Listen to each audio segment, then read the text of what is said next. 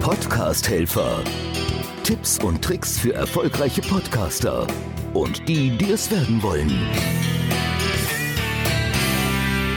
Ich bin Volker Pietsch. Podcast und Social Media, das passt sehr gut. Und natürlich solltet ihr jede Episode eures Podcasts entsprechend bei Facebook, Instagram und Co. und wo auch immer entsprechend positionieren und teilen.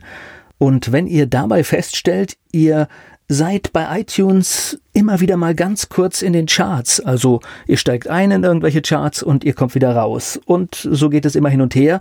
Dann heißt es natürlich, besonders aktiv zu werden. Und ich bin gar nicht so der große Anhänger von den Charts. Das sollte gar nicht am Anfang das Kriterium sein. Aber wenn ihr merkt, dass ihr organisch diesen Sprung immer wieder schafft, dann macht ein paar Posts mehr.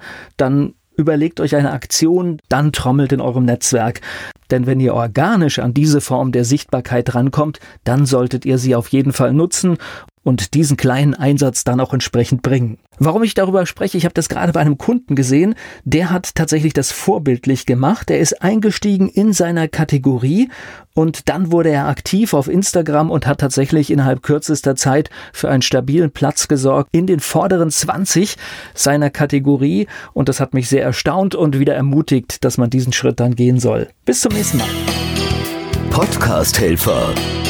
Tipps und Tricks für erfolgreiche Podcaster und die, die es werden wollen.